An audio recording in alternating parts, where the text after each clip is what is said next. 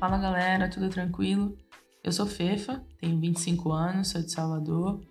Na verdade, meu nome é Fernanda, mas vocês podem me chamar de Fefa, todo mundo me conhece dessa forma. Eu sou uma pessoa autista, descobri isso já na vida adulta e eu tô começando esse podcast de forma bem despretensiosa mesmo, na verdade, para falar um pouquinho sobre minha experiência, né, de vida, de como foi receber esse diagnóstico na vida adulta, mas também falar um pouquinho sobre as minhas experiências dentro da, da vida acadêmica, da vida profissional, da vida pessoal também um pouquinho. Acho que é interessante compartilhar isso, porque quando eu precisei procurar por referências, né, sobre, sobre tudo que estava acontecendo comigo durante o processo de diagnóstico, de descoberta, eu não consegui encontrar com tanta facilidade assim.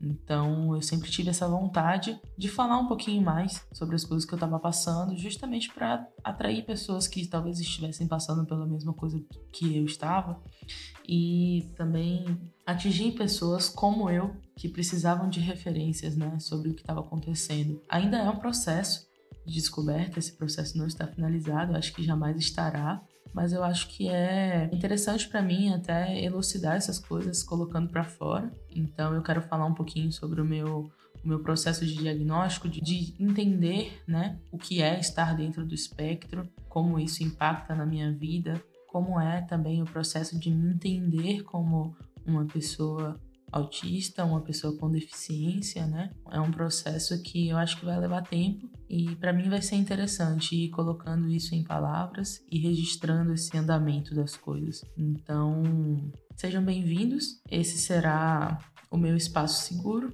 e será o espaço seguro também de outras pessoas que eu pretendo trazer para baterem um papo comigo sobre isso e sobre outras coisas também. Eu não quero falar só sobre o autismo em si, eu quero ter a liberdade de falar sobre outras coisas também que sejam interessantes para mim e eu acho que esse é o caminho. Acho interessante eu iniciar as coisas me apresentando, né? Para que vocês me conheçam um pouquinho melhor, saibam o que, que eu faço, de onde eu venho, quem eu sou. Vocês vão me conhecer melhor aí nos próximos episódios e tudo mais, mas de início, meu nome é Fernanda, como eu já falei, mas todo mundo me conhece como Fefa, a forma que eu mais gosto de ser chamada.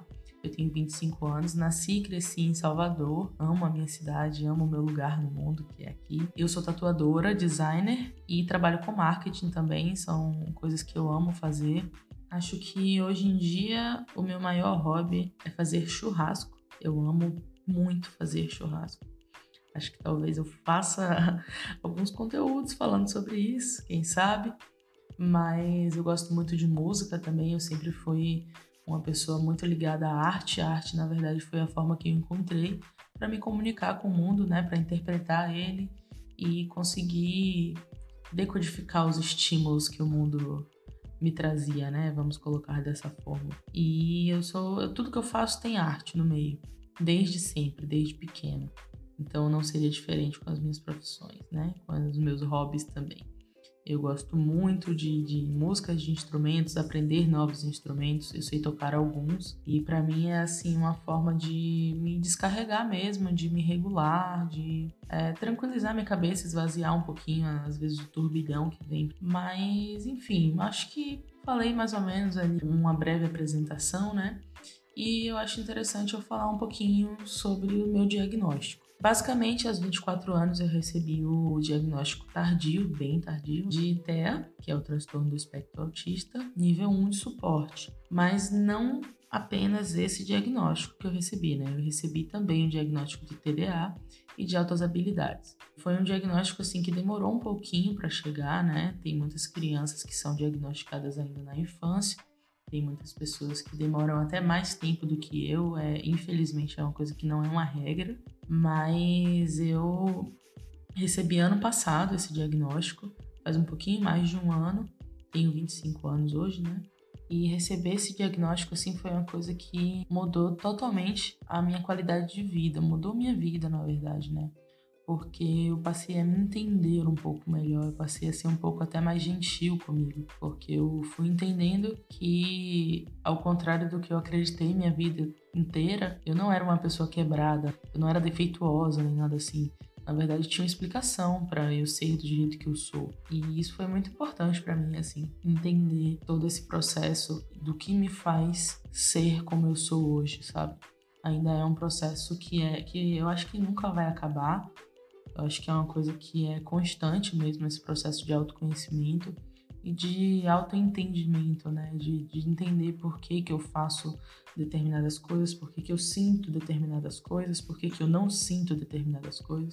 Então, é um processo aí que está em, em construção. Foi muito importante para mim receber e, e, esse, esse laudo, não necessariamente pelo laudo, pelo papel, né? Mas para entender, eu sempre tive muita necessidade de entender por que, que eu era tão diferente. Eu sentia que eu era muito diferente de todo mundo à minha volta, assim.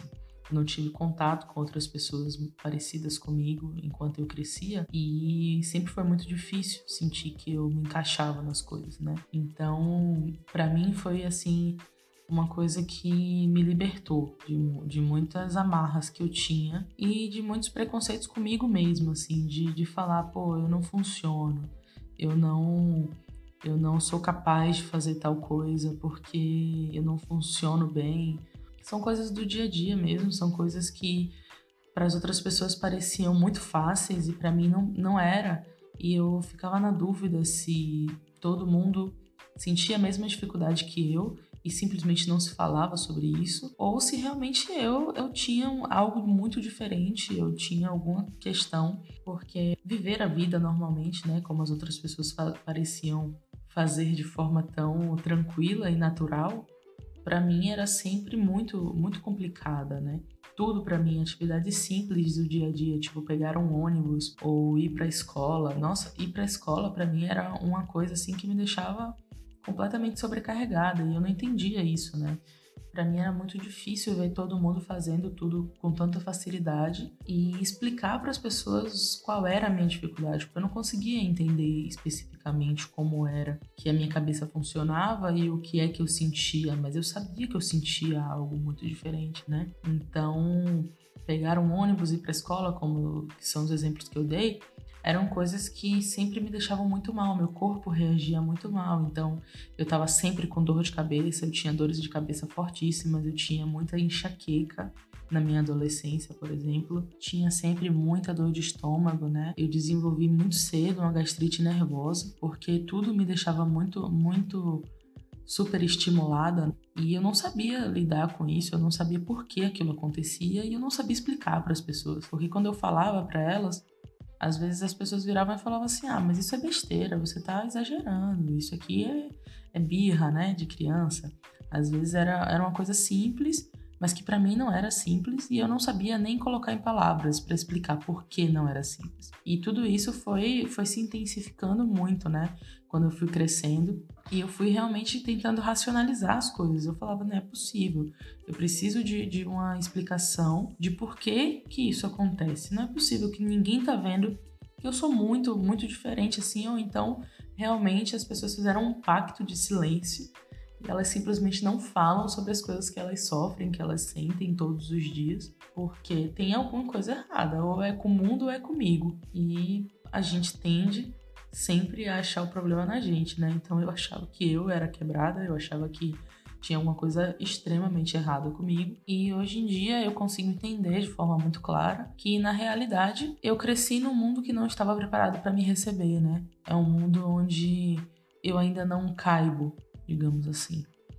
É, eu estou lutando muito para caber, estou lutando muito para que esse mundo me caiba sem eu precisar me, me diminuir ou me aumentar quando não for necessário. Mas é um mundo extremamente capacitista, que não, que não está acostumado a enxergar a diferença no outro e abraçar essa diferença. Apesar de se, se falar muito nessas diferenças e, enfim, como a gente é singular e coisas assim.